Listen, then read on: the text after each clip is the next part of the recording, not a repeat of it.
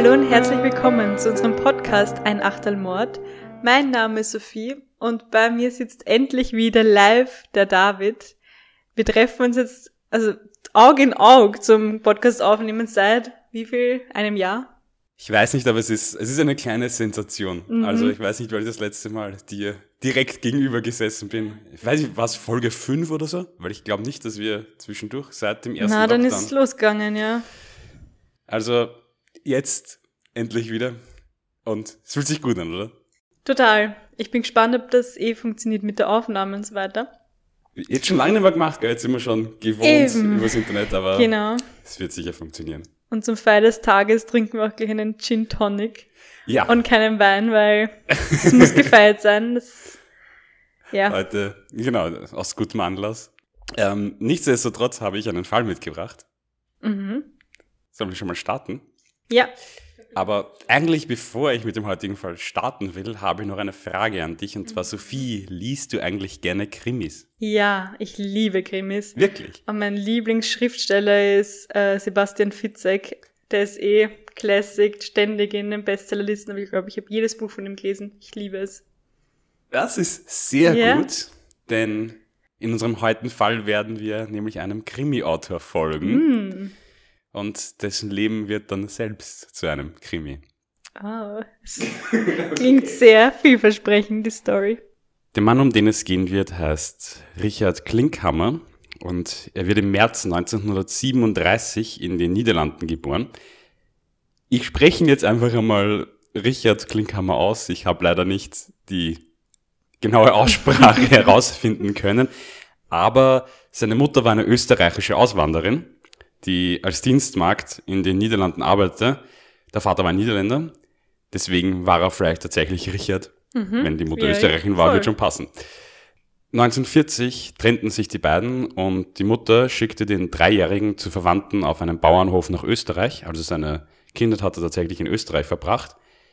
Nach Ende des Krieges, 1945, kehrt Richard dann als Achtjähriger in die Niederlande zurück. Seine Mutter war zu diesem Zeitpunkt aber im Gefängnis. Sie hat während dem Krieg und der Besatzungszeit nämlich für die Nazis gearbeitet. Und auch der kleine Richard wird in den Niederlanden von Schülern und Erwachsenen geächtet, weil er eben Deutsch spricht. Mhm. Seine beiden älteren Brüder, die nach der Scheidung 1940 beim Vater blieben, meinten, wie ihm auch der Vater, dass er außerdem nur ihr Halbbruder war, weil er aus einer Liebschaft der Mutter mit einem Nazi stammen solle. Also, das ist für ihn natürlich jetzt eine sehr schwere Kindheit es ist natürlich dann schwer, wenn man irgendwie überall geächtet wird. Er hat anscheinend auch gar keine Freunde gehabt. Mhm. Niemand wollte ihn dann auch mehr aufnehmen, weil in den Niederlanden die Verwandtschaft wollte ihn dann auch gar nicht mehr. Was aber irgendwie auch nach der deutschen Besatzung der Niederlande irgendwo logisch ist, und Anführungszeichen, naja, dass was, man dort. Naja, was kann ein Kind dafür? Das Kind kann absolut nichts wenn dafür. Er, wenn er äh, von einem Nazi abgestammt Na, ist, absolut nicht. Nein, nein, das Kind kann überhaupt nichts ja. dafür. Aber es ist irgendwie in der Zeit noch nachvollziehbar. Ja, eh. Ja.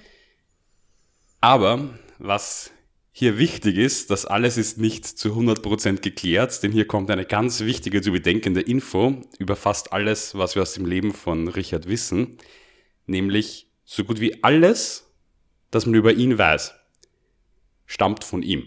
Mhm. Also das müssen wir jetzt immer mit bedenken. Generell Einige Fakten zu diesem Fall sind nicht zu 100% geklärt, weil er auch immer wieder andere Angaben gemacht hat. Also man findet auch teils in Büchern bzw. in Artikeln verschiedene Angaben von, wie, wie sich gewisse Dinge abgespielt haben. Aber da geht es jetzt nicht um super zentrale Fakten, sondern das sind eher so nebenbei Dinge.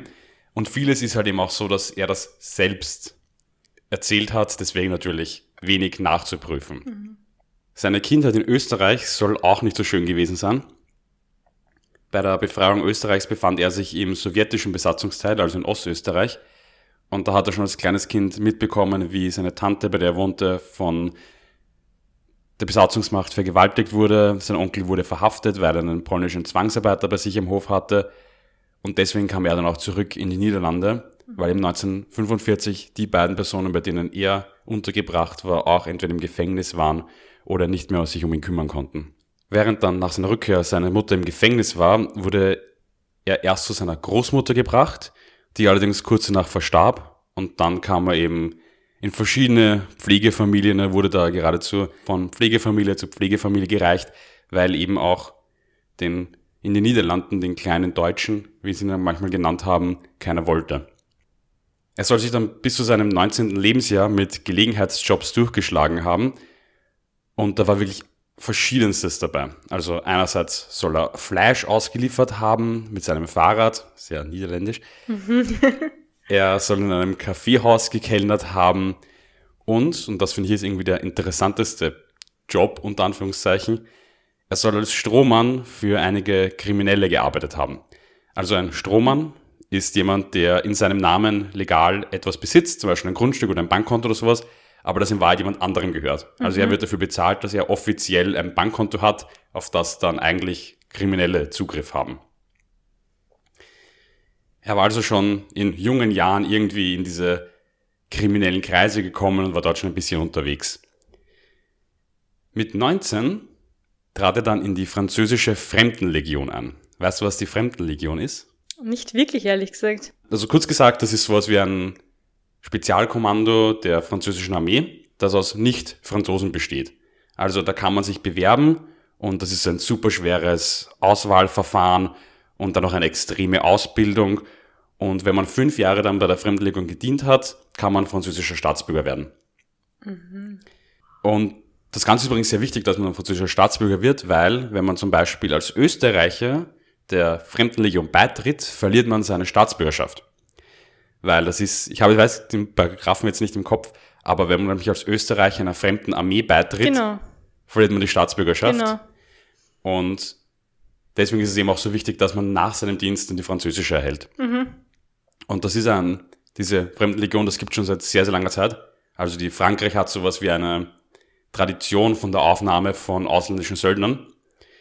Und die werden dann auch zum Beispiel im ähm, französischen Überseegebieten, im Dschungel trainiert. Also das ist so ein extrem hartes Auswahlverfahren und gilt auch immer so als eine der schwersten Armeearbeiten überhaupt, weil die Franzosen ja auch in ihren ehemaligen Kolonien ja auch immer noch oft bei Bürgerkriegen oder so beteiligt waren, vor allem in den letzten Jahrzehnten und auch immer noch dort und die Fremdenleger uns dann oft welche als erster hingeschickt werden. Mhm. Also das ist gar keine leichte Arbeit und das ist auch ein, das ist wirklich so ein Spezialkommando. Also mit 19 ist er eben dieser beigetreten, weil er wohl finanzielle Probleme hatte. Er soll nämlich zu dem Zeitpunkt in einem Casino gearbeitet haben und da anscheinend als Croupier einiges unterschlagen haben. Und außerdem meinte er, er hat Action gesucht. Und deswegen ist er dabei getreten. Okay. Er sagt später in einem Buch, das erste, das man dort lernt, ist, wie man jemanden tötet. Und das zweite, wie man die Leiche beseitigt. Im Casino? In der Fremdlegion. Ach so. ich weise hier aber nochmal hin auf zuvor gesagt, wir wissen das alles nur durch seine eigenen Erzählungen. Mhm. Er soll dort zwei Jahre gedient haben und in den Algerienkrieg geschickt worden sein, wo er dann nämlich desertierte. Okay. Das heißt, das war's mit der französischen Staatsbürgerschaft?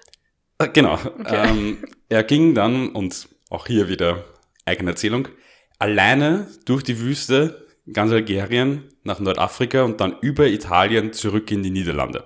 Mhm. Also sagt er zumindest. Mhm. Alles nicht nachprüfbar, weil dadurch, dass er desertiert war, hat er natürlich kein Dienstbuch. Dadurch, dass er einer fremden Armee beigetreten ist, gibt es auch davon keine offiziellen Dokumente in den Niederlanden. Und dadurch, dass er auch desertiert ist, hat er auch keine Auszeichnungen oder irgendwelche Papiere, die mhm. ihm das mhm. bescheinigen würden. Der Club der ehemaligen Legionäre der Niederlande nahm ihn auch nie auf und es kannte ihn auch niemand. Weil es gibt häufig das, ich glaube auch in Österreich und Deutschland gibt es das, dass es diese Clubs gibt von ehemaligen französischen Fremdenlegionären, die sich dann eben so treffen, so als Gemeinschaftsgruppe, so wie so Veteranenclubs oder so, so Veteranengruppen, genau. Mhm. Was man allerdings weiß, Anfang 20 war er für ein Jahr an Bord eines Schiffes in der Schiffsküche und für ein Jahr in der Küche der niederländischen Armee. Also das wissen wir aus tatsächlichen Akten, die vorliegen. Bei diesem Schiffsjob gab er vor Journalisten einmal an, dass er im Mittelmeer, in Südamerika und in Asien gewesen sei. Sein damaliges Logbuch, was es gibt, zeigt aber, dass er sich ausschließlich im, dass er ausschließlich um die westindischen Inseln gesegelt ist. Mhm. Also wie viel er da von der Welt gesehen hat, ist auch fraglich.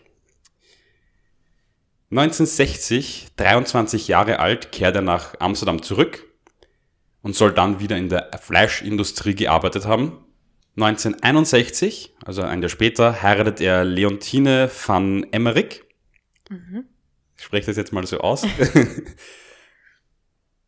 und das Ganze soll eine sehr kurzfristig geplante Hochzeit sein, denn sie ist zu dem Zeitpunkt bereits schwanger. Diese Ehe dauerte auch 16 Jahre. Sie hatten drei Kinder. Allerdings hatte Richard auch ab 1969 eine Affäre mit Hanni Gottfrienon. Und diese Hanni ist praktisch die Schwester von Leontine, denn sie hatte auch eine sehr emotionale Vergangenheit. 1956, als sie gerade neun Jahre alt war, stürzte ihr Vater ihre Mutter die Stiege hinunter und er schlägt sie anschließend am Ende der Stiege mit einem Hammer. Und sie findet ihre tote Mutter dann auch noch so vor. Hm.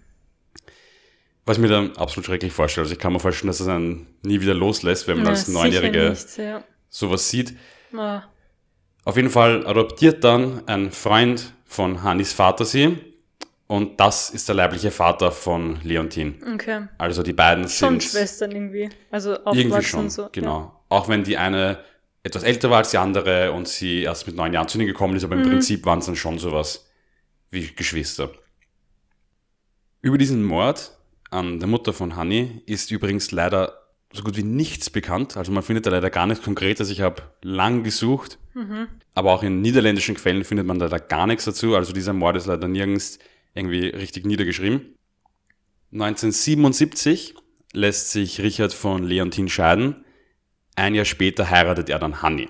Die Affäre geht jetzt schon seit acht Jahren. Und er ist zu diesem Zeitpunkt 40 und sie ist zu dem Zeitpunkt 30. Die beiden ziehen dann auch in ein gemeinsames Haus. Sie arbeitet als Krankenschwester auf einer Kinderstation. Er hat gutes Geld verdient mit Spekulationen an der Börse. Was ich auch irgendwie sehr interessant finde an ihm, dass er da irgendwie keinen richtigen Job mehr haben muss, weil er sich so gut und so viel verdient hat, dass sie sich sogar ein Ferienhaus leisten konnten in Portugal. Okay. Aber wer weiß, was Spekulationen an der Börse heißt, und du glaubst ja schon, dass das stimmt. Oder glaubst du, dass er da schon irgendwas Illegales gemacht hat? Es ist möglich, wir wissen ja, dass er aus seinen Erzählungen im kleinen Mafia-Milieu irgendwo drin war. Aber ich kann mir schon gut vorstellen, dass es tatsächlich so war, weil er diese Sachen tatsächlich besessen hat. Also dieses Ferienhaus hat es tatsächlich gegeben. Und er hat auch schon in seiner ersten Ehe ja an der Börse gehandelt. Okay. Und da hat er bereits mit seiner Frau ähm, ein kleines Häuschen gekauft, das sie dann vermietet haben. Und aus dem hat seine Freundin auch hinausgezahlt. Also da hat er nochmal Geld gehabt, das er anlegen hat können. Also er hat anscheinend ein Händchen dafür gehabt. Außerdem beginnt er sich dann als Schriftsteller zu betätigen. 1983 veröffentlichte er ein Buch namens Gehorsam als ein Hund.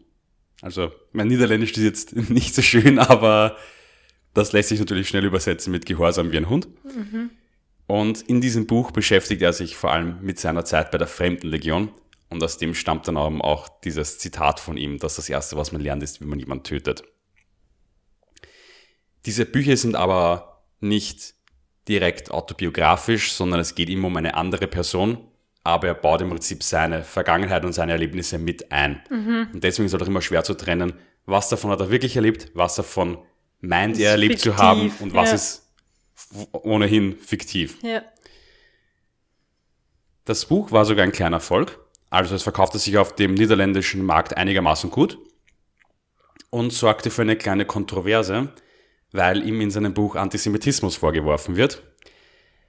Das ist etwas, das in seinem Leben immer wiederkehrend ist, dass Journalisten ihm vorwerfen, einen Hang zu Nazi-Deutschland, Nazi-Österreich zu haben, weil er eben auch ja, dort aufgewachsen ist und vermutlich von dort auch ein wenig geprägt ist.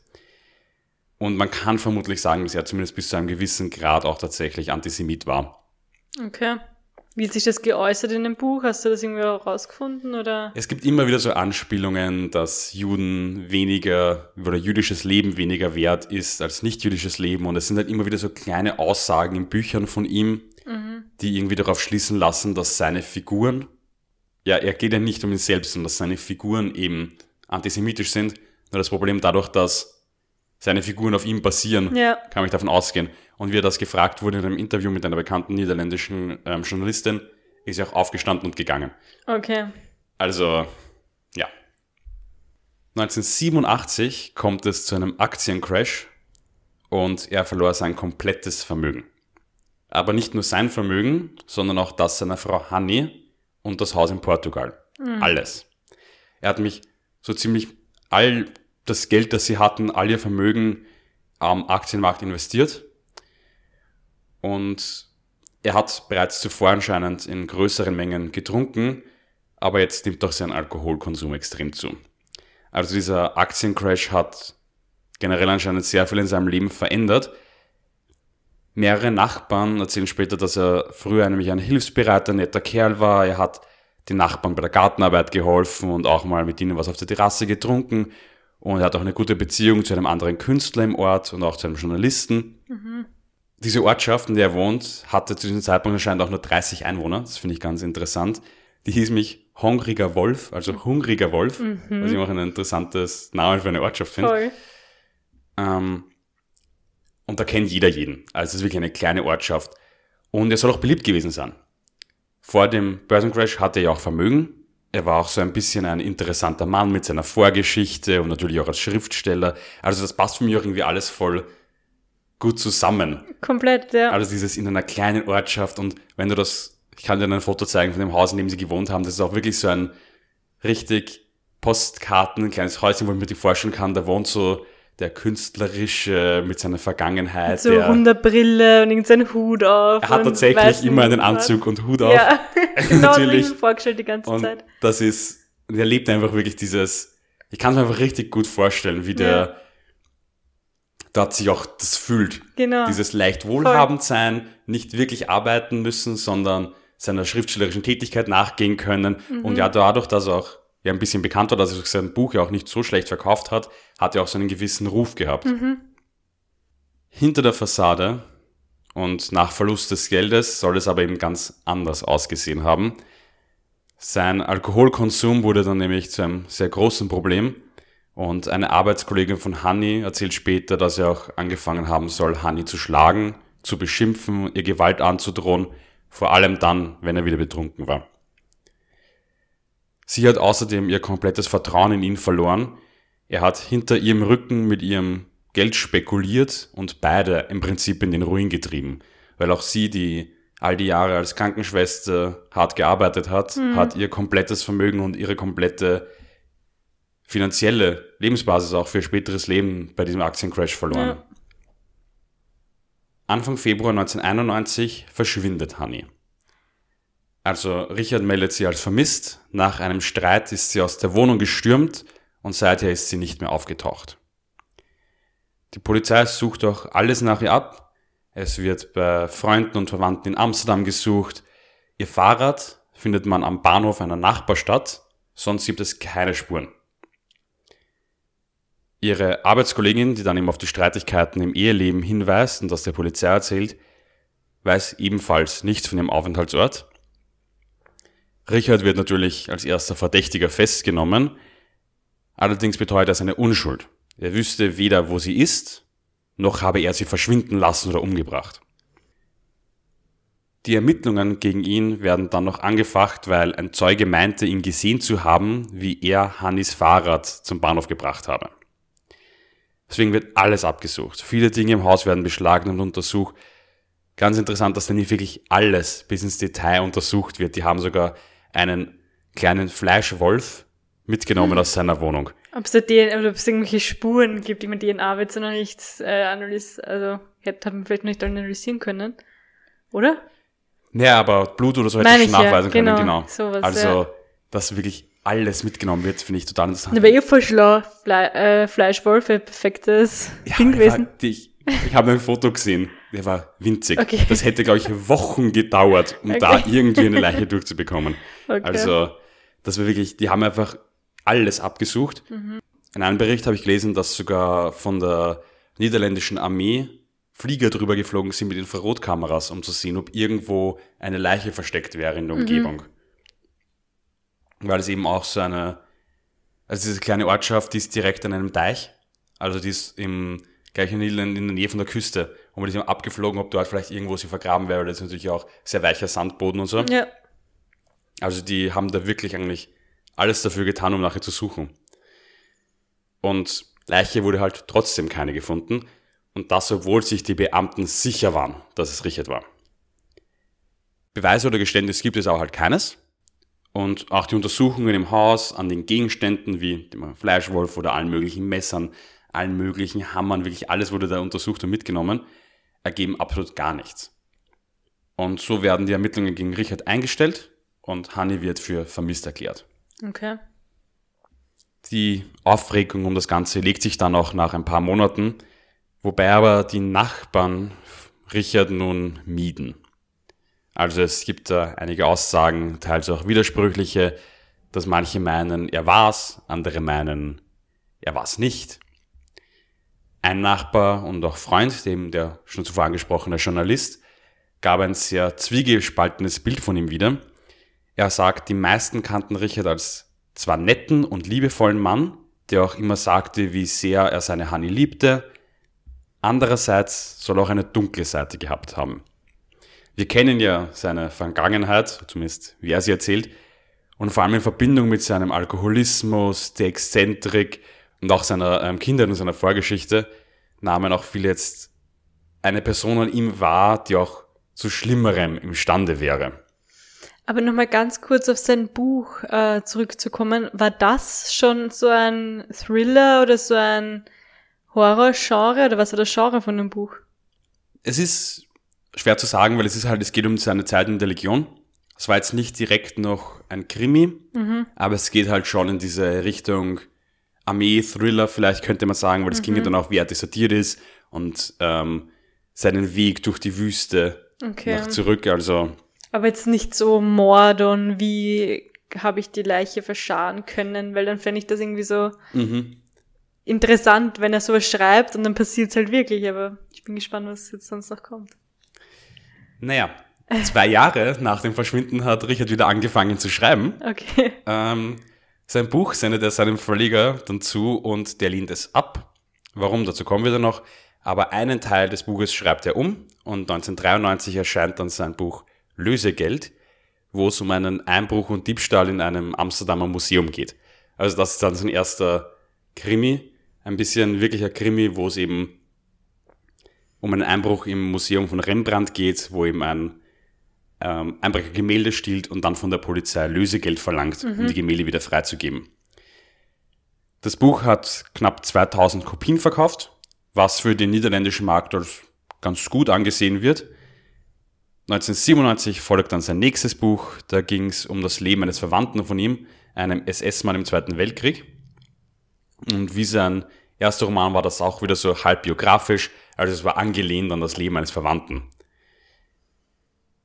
Es scheinen dazwischen dann noch andere Bücher von ihm, also er wird dann sogar so ein bisschen angesehen, er wird dann auch immer wieder in Talkshows eingeladen, weil er eben eine sehr kontroverse Person ist, weil seine Bücher auch teilweise sehr komisch sind, weil es ist natürlich auch ein kleiner Skandal in den Niederlanden oder generell ein Buch zu veröffentlichen, das aus der Sicht eines SS-Manns geschrieben ist. Mhm. Er zieht dann auch kurze Zeit später nach Amsterdam um und in der Zeit vor seinem Umzug legt er immer komischeres Verhalten an den Tag. Also er war ja schon immer ein bisschen ein exzentrischer Künstler, nur es gibt dann immer komischere Aussagen von Freunden und Nachbarn. Im Garten soll er eine Art Statue, eine Kunstinstallation gebaut haben, die einen menschlichen Schädel enthielt mit Flügeln. Also es war vermutlich ein falscher, es war kein echter menschlicher Schädel. Mhm. Und er machte noch immer wieder Anspielungen, beziehungsweise er ging auf Fragen über sein Leben und vor allem auch über Honey komplett aus dem Weg.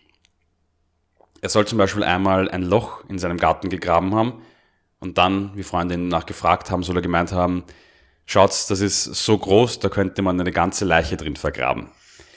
Mhm.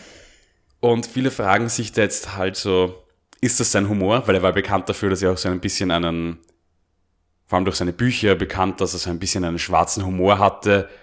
Oder wollte er mit halt irgendwie seinen Nachbarn verhöhnen, um irgendwie, weil er wusste ja, dass die Nachbarn rund um ihn glauben, dass er seine Frau ermordet hat. Dass ja, er ja, ja. so irgendwie mit ihnen spielt und sagt, ja genau, weil alle würden jetzt erwarten, dass ich das sage und deswegen sage ich's. Aber macht man, gibt es nicht auch dieses Phänomen, dass man, wenn einen was eigentlich auf der Seele liegt, dass man unterbewusst auch irgendwie, man will, dass es rauskommt. Weißt du, was ich meine? Das ist ja auch manchmal so. Das ist ein gutes Thema, über das können wir gerne noch am Ende Ah, sprechen. okay. Als erstes möchte ich mir noch weiter erzählen. Okay. Denn einerseits gibt es natürlich die, die meinen, er verhöhnt sie nur, das ist sein Humor. Andererseits gibt es natürlich auch die, die immer noch meinen, er war es tatsächlich. Noch gibt es ja immer keine Beweise und nachdem sie dann für längere Zeit als verschwunden gegolten hat, wird sie auch für tot erklärt. Also eigentlich gibt es in diesem Fall, ist sie verschwunden und offiziell nicht er natürlich der Mörder. Also muss man natürlich auch immer sagen, ähm, das ist der Stand der Dinge. Eine Person aber fragt sich, ob er es war und verrückt geworden ist, besonders, nämlich sein Verleger. Ich habe zuvor ein Buch erwähnt, das abgelehnt wurde. Dieses Buch bekam später den Titel Wönstag Gehacktag, was sich übersetzen lässt mit Mittwoch Fleischtag oder Mittwoch Gehacktes Tag. Oh Gott. Und in diesem Buch beschreibt Richard, wie er seine Frau hätte töten können. Also beschreibt er verschiedene Wege, wie er sie getötet hätte oder wie er sie getötet hätte können, wenn er es gewesen wäre. Was ist das für ein Buch? Wie hätte er das aufzogen? Naja, es ging da um verschiedene Arten, wo er irgendwie erklärt, dass wenn die Leute, ja, die Leute meinen ja alle, er war's, und wo er dann beschreibt, was er hätte machen können. Und man merkt ja auch daran an dem Titel mit dem gehacktes Tag, dass das anscheinend auch eine Anspielung darauf war, dass die Polizei ja auch seinen Fleischwolf mitgenommen hat und alles. Also irgendwie ist diese Anspielung ja auch wieder eine Verhöhnung der Polizei. Ja. Und eben dieser Inhalt war auch der Grund, warum es kein Verlag haben wollte. Kein Verlag wollte dieses Buch publizieren. Der Verleger hat Richard auch gefragt, ob er seine Frau ermordet hat, nachdem er dieses, sein Rohskriptum erhalten hat. Und er hat ihm darauf geantwortet, die Zeit, diese Frage zu beantworten, ist noch nicht gekommen. Wie auffällig kann man sich noch ver verhalten, bitte?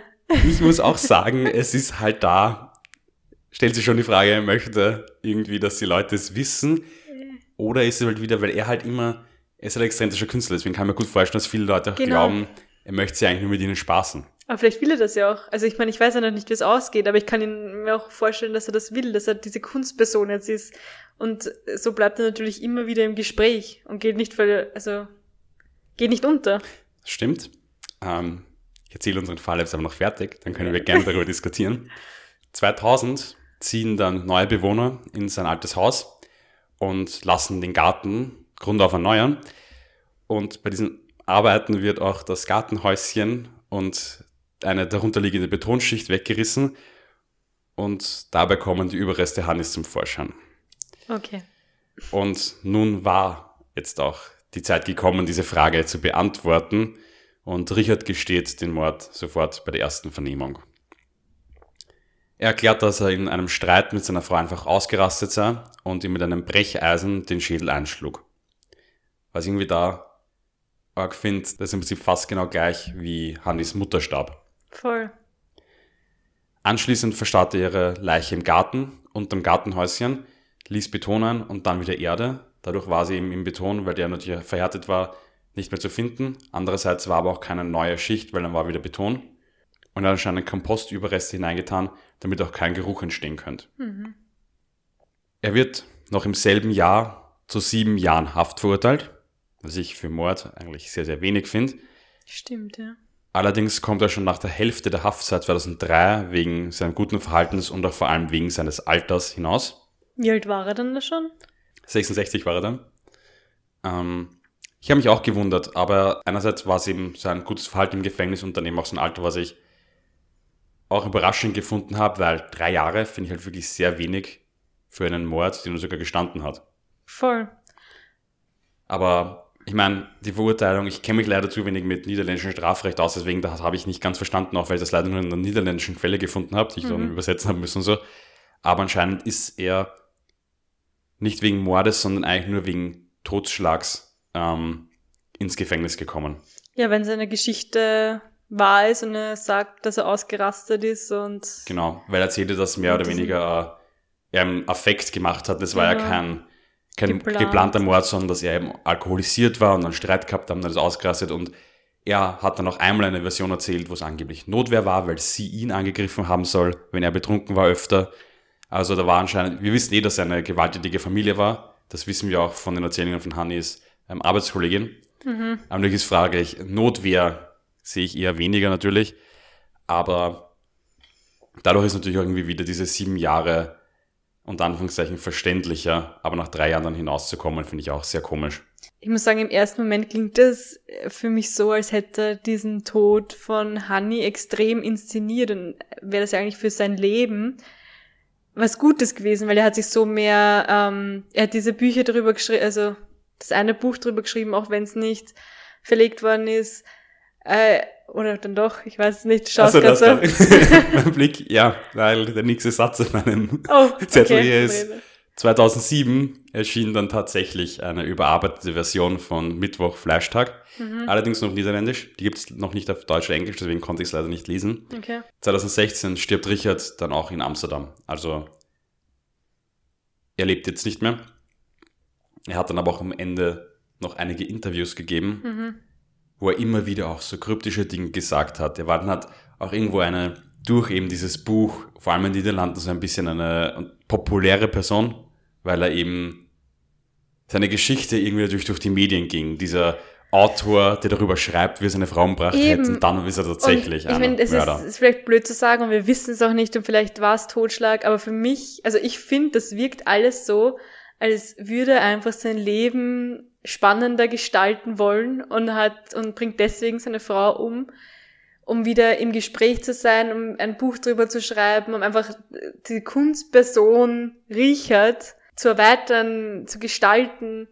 Also ich, also wie du das jetzt erzählst, schätze ich den voll so ein, dass er einfach für sich und seine Kunst und seinen Gedanken und dass er so in sich verkehrt ist, dass er so sein Leben wie ein Buch haben will und äh, weiß ich nicht. Hätte es vielleicht gut gepasst, dass jetzt die Frau tot ist. Mhm. Ähm, Glaubst nicht? Ich weiß, was du meinst. Mhm. Und ich kann mir gut vorstellen, dass das auch irgendwie ähm, so rüberkommt. Und es kann auch gut möglich sein, dass es stimmt. Ich weiß ja nicht, ob er seine Frau dafür ermordet hätte. Also. Ja, vielleicht ist es gerade das. Vielleicht will er so schocken, die Leute. Also, ich weiß nicht. Ich glaube schon, dass es so Typen gibt. Ja, ich bin mir sicher, dass solche Typen aber wer das ist, weiß ich weiß ja nicht, ob es bei ihm so ist, weil er hat sehr viel ja, anscheinend zumindest, ich bin mir ziemlich sicher, dass er sehr viel in seiner Vergangenheit ja, ja. schon umgedichtet hat. Deswegen weiß ich nicht, ob er nicht einfach eher dann etwas in der Vergangenheit wieder geändert hätte. Er mhm. hat ja auch immer wieder andere Angaben gemacht und ganz viele von diesen Geschichten, wie zum Beispiel das bei der Fremdenlegion und das mit dem Schiff, wo er herumfahren und dann hat man halt dieses, er sagte bei der Fremdenlegion, wir wissen, dass er als Koch bei der niederländischen Armee war zumindest. Wir wissen, dass er auf einem Schiff als Koch war in westindischen Inseln und er erzählt, er war da auf einem Boot und ist durch die halbe Welt gereist. Also er baut also, irgendwie, er knüpft irgendwo an tatsächliche Dinge an okay, vielleicht so meinst, und mhm. baut dann aber eigentlich rundherum ein Konstrukt. Also du meinst, dass er hätte seine Frau nicht ermorden müssen, um eine neue shocking Geschichte zu haben, weil er hätte sich einfach irgendwas ausgedacht. Genau. Ich glaube, dann mhm. hätte er eher so getan, als hätte er einen Mord begangen, vielleicht irgendeinen okay. ungelösten Mord von vor fünf Jahren das okay. finde ich wäre wär Richards Stil gewesen, okay. dass er einen Mord, das würde ich sagen. Ja. Weil sein Charakter ist generell etwas, das eben sehr oft besprochen wird. Mhm. Und darüber gibt es auch sehr viele Artikel, die eben meinen, auch das, was du davor angesprochen hast, wird oft gefragt, dieses, hat er diese Anspielung danach gemacht, weil er irgendwie gefunden werden wollte. Ja. Weil es gibt ja das, dass Leute, die Verbrechen begangen haben oder vor allem auch Morde begangen haben, dann auch oft unterbewusst genau, ja. irgendwo Sachen rauslassen und irgendwelche Dinge machen, weil sie unterbewusst irgendwie gefunden werden wollen. Mhm. Weil ich stell dir mal vor, du hast wem umgebracht. Das muss doch eine extreme Last sein. Du musst lügen, du musst schauen, äh, wie weit ist die Polizei, wo, wie kann ich das irgendwie vertuschen. Ich glaube, das ist extremer emotionaler Druck. Ich meine, das klingt jetzt so blöd, weil hätte es halt niemanden umgebracht. Mhm. Aber jetzt aus der Sicht eines Mörders, ich glaube, das zu vertuschen ist extrem anstrengend. Ja, also ich bin mir sicher, das lastet auf einem emotional nee, extrem. Ja. Also vor allem vielleicht, wenn man es jetzt bei ihm vielleicht betrunken oder gar nicht wollt, natürlich, dann ist sowieso yeah, nochmal was anderes. Yeah. Natürlich ist dann aber auch wieder die Sache, wenn es so hart auf einem lastet, kann man immer zur Polizei gehen und gestehen. Yeah. Also diese Möglichkeit gibt es immer. Man kann immer zur Polizei gehen, deswegen das ist vielleicht auch ein bisschen so eine Ausrede, aber ich würde auch bei ihm sagen, die Spekul das ist mir mehrmals spekuliert worden, aber ich glaube eigentlich nicht, dass es bei ihm so war. Weil das passt irgendwie für mich nicht in seinen Charakter. Ich glaube tatsächlich, dass da mehr um sein mysteriöses Auftreten Genau, ja. ging, Ja. weil er sich eben schon immer gern inszeniert hat. Mhm. Also ich glaube nicht, dass er irgendwie, weil dann hätte er auch nicht, wenn es unterbewusst so gewesen wäre, dann glaube ich nicht, dass er so lang damit weitergemacht hätte. Was ich aber irgendwie interessant dran finde, ist, und da wollte er dann vielleicht gefasst werden, ich kann mir gut vorstellen, dass er am Ende schon gefasst werden wollte, weil wäre er in dem Haus geblieben, hätte er das Haus nicht verkauft. Genau. Die hätten ihn nie gefunden. Der hätte Voll. bis zu seinem Leben, hätte er das Haus nicht verkauft. Ja. Hätte er das so gelassen, wäre er geblieben oder wäre nicht so geblieben, hätte das Haus gelassen und nicht jemand anderem gegeben. Die wären da nie drauf gekommen, weil da hätte keiner mehr gesucht. Die ja. Art, der er Fall hätte war damit rechnen müssen, dass die diese Gartenhütte wegreißen. Ja, ja. Genau, und sobald sie ihn da gehabt haben, hat er auch sofort gestanden. Mhm. Also er hat schon bei der ersten Vernehmung dann gestanden, wie sie die Leiche gefunden haben. Mhm. Und deswegen auch diese Aussagen, die Zeit wird kommen, glaube ich, er hat irgendwie, Er hat sich selbst in der Hand gehabt, dass jetzt gefunden wird. Er hat vielleicht Genau. gedacht, jetzt ist Zeit. er hat vielleicht sich gedacht, er möchte nicht selber zur Polizei gehen, Ja. aber er gibt jetzt irgendwie diese Möglichkeit frei, Mhm. dass wenn diese neue Familie, die da einzieht, die hat mich auch erst zwei Jahre nachdem es eingezogen ist, dann tatsächlich alles erneuert. Okay. Aber er hat vielleicht dadurch irgendwie ja die Macht darüber abgegeben, ob es öffentlich wird oder nicht. mhm. Also ich glaube, das ist vielleicht schon, dieser Zeitpunkt ist dann für mich irgendwie, glaube ich, schon, dass er gewusst hat, auf was er sich einlässt, wenn er das Haus hergibt. Ja. Auch nochmal ganz kurz. Stell dir vor, du ziehst in ein neues Haus und du findest dann eine Leiche. Oh, Horror. danke, dass du mich daran erinnerst, weil das habe ich nämlich vergessen aufzuschreiben. Das ist auch eine total verrückte Geschichte. Die neuen Bewohner nämlich, die haben sich extrem darüber beschwert, dass sie dieses Haus gekauft haben. Das klingt so verrückt. Die haben dieses Haus ja gekauft. Zwei Jahre danach wird diese Leiche gefunden. Und danach, dieses Haus war von jedem Tag überfüllt mit Journalisten. Die haben gesagt, die haben jeden Tag Leute da gehabt, die ein Interview mit ihnen wollten. Irgendwelche Leute, die herkommen und sich das Haus anschauen wollen. Dadurch, dass er ja so eine bekannte Person war und dadurch, Ja, dass dieser ja. Fall so bekannt war, Und dieser Crime-Tourismus, dass man in so Mordsplätzen Genau. besucht und so. Genau. Ganz viele wollten dann nämlich die Gartenhütte sehen oder sowas. Und die, die Käufer von dem Haus, was ich eben auch so interessant finde, weil es ging irgendwie voll pietätlos. Ich kann es aber irgendwo nachvollziehen, weil die dann eben gemeint haben, als einem Reporter, das war das Schlimmste überhaupt, weil jetzt kommen andauernd diese Leute und wollen dazu ihnen her. Und die reden eigentlich gar nicht über den Mord selber, Eben. sondern es geht darum, dass sie irgendwie sagen, sie belastet das so sehr, dass die ganze Zeit die Leute herkommen, nicht, dass sie Aber- ein Mordhaus gekauft haben. Stell dir vor, dir würde das passieren. Du würdest in eine neue Wohnung, ein neues Haus ziehen und du wüsstest dann, dass du ein Mord war. Würdest du es arg finden? Würdest du da drin wohnen, auch wenn neu gestrichen ist, wenn du das dir neu einrichtest? Ich meine, ich wüsste gar nicht, ob vielleicht in meiner Wohnung schon ein Mord ja, passiert gerade ist. in einer Altbauwohnung, vielleicht sind da schon zehn Morde passiert, wer weiß. Ist gut möglich. Aber ich weiß nicht, ob das mich so stören wird. Aber muss auch dazu sagen, die neuen Besitzer des Hauses haben dann anscheinend auch ähm, gegen Eintritt Journalisten hineingelassen. Also solche Leute. Genau. Also anscheinend, das ist natürlich auch nicht zu 100% belegt, weil es ist halt, da gibt es keine Aufzeichnungen Mhm. darüber, aber angeblich hat man für Geld dann als Reporter hinein dürfen. Okay. Also ich muss schon sagen, ich glaube, mich würde schon belasten, wenn ich wüsste, dass da wer ermordet wäre. Mich belastet auch, also mich würde es auch belasten, wüsste ich, dass da in meiner Wohnung eine Person unmittelbar vor mir gestorben wäre. Hm. Ich weiß nicht, ich finde Ich weiß nicht, irgendwie vielleicht mich nicht auch so. echt, ich glaube, mich würde das Ur, das ist jetzt vielleicht so esoterisch oder so, aber weiß ich nicht. Ich finde ich finde das schon arg. Also du würdest in kein Mordhaus ziehen. Nein. Es kommt halt drauf an, wenn es ein wirklich schlimmer Mord Gott, war. den Blick gerade. Ja, wenn ich jetzt denke, so Hinterkaifeck, so richtig Ja, arge Morde, wo sechs, genau, oder so, ja. wo sowas passiert. In sowas würde ich wahrscheinlich auch nicht Ja. einziehen. Wobei natürlich, und das habe ich jetzt mal gelesen, das finde ich eigentlich auch ganz interessant. Ich glaube, ich weiß, was das Beste, dort einzuziehen, weil wie hoch ist die Wahrscheinlichkeit, dass das zweite Mal dort so ein schlimmer Mord passiert? Stimmt eigentlich. Genau. Das stimmt. Das heißt, Mordhaus ist wahrscheinlich sicherer, so wie eine Stelle, wo schon ein Blitz eingeschlagen hat. Ja, aber schau dir mal einen Horrorfilm an. Das beginnt immer, dass eine Familie in ein Haus zieht, wo jemand umgebracht wurde. Genau, aber das passiert in allen Horrorfilmen, deswegen wie wahrscheinlich ist das in echt passiert. Ja, stimmt auch wieder. Ja. Aber wir müssen ja nicht, also ich würde generell kein Haus im Wald kaufen, wo Leute ermordet worden Eben, sind. eben. Das Aber das, das würde mich echt interessieren. Vielleicht kann wer von euch uns mal schreiben, würde euch das stören? Würdet ihr in eine Wohnung oder Haus ziehen, wo jemand umgebracht wurde oder auch nur gestorben ist, unmittelbar be bevor ihr einzieht? Das ist eine gute Frage. Ja, das würde mich echt interessieren, wie das andere Leute so sehen. Machen wir eine Instagram-Abstimmung. Ja, voll. Sehr gut. ähm, ein letzter Punkt, über den ich noch sprechen will, bevor wir mit dieser Folge dann wieder fertig sind. Es gibt nämlich noch ein Buch, wo jemand darüber geschrieben hat, wie er etwas getan haben könnte, wenn Mhm. er es denn gewesen wäre. Und das ist ein Fall, der, glaube ich, den meisten Leuten bekannt sein wird, und zwar O.J. Simpson. Ich weiß nicht, wie vertraut bist du mit dem Fall, Sophie? Leider nicht sehr vertraut. Ich kenne ein bisschen was, weil sie oft in den Medien war, war oder so. Aber vielleicht kannst du kurz eine, eine Zusammenfassung geben, dass wir alle auf demselben Stand sind. Also O.J. Simpson, der war berühmter Sportler und auch Schauspieler. War zum Beispiel in den Nackte Kanonenfilmen ja.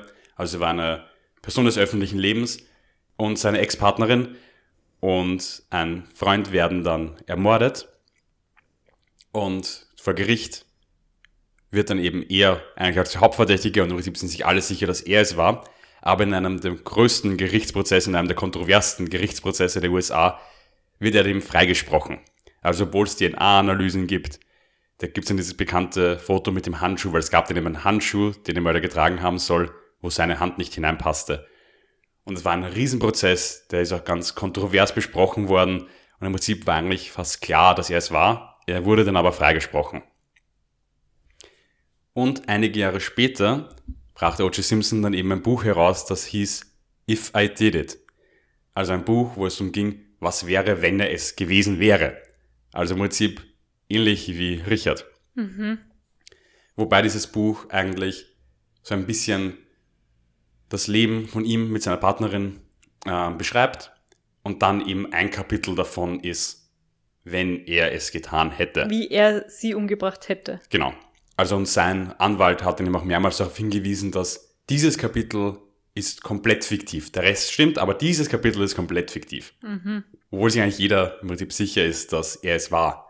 Und es gab dann noch eine Zivilklage, die eben ihn auch dafür schuldig befunden hat. Also die offizielle Strafklage nicht, aber eine Zivilklage gab es dann gegen ihn, wo dann eben auch im Prinzip befunden wurde, dass er es getan hat.